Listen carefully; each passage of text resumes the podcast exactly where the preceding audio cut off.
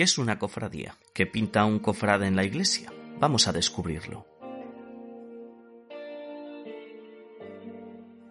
Buenas a todos, soy Joaquín, diácono y cofrade, y estoy aquí para hablar de Cristo, de la fe, de la espiritualidad creyente, la devoción mariana, el compromiso moral y social que se viven dentro de una hermandad, dentro de una cofradía.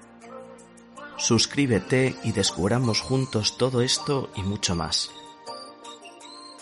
Doy las gracias a Javier Fresno, delegado para la religiosidad popular de la diócesis de Zamora, y a don Manuel Sánchez Monje, que han elaborado los materiales con los que trabajaremos.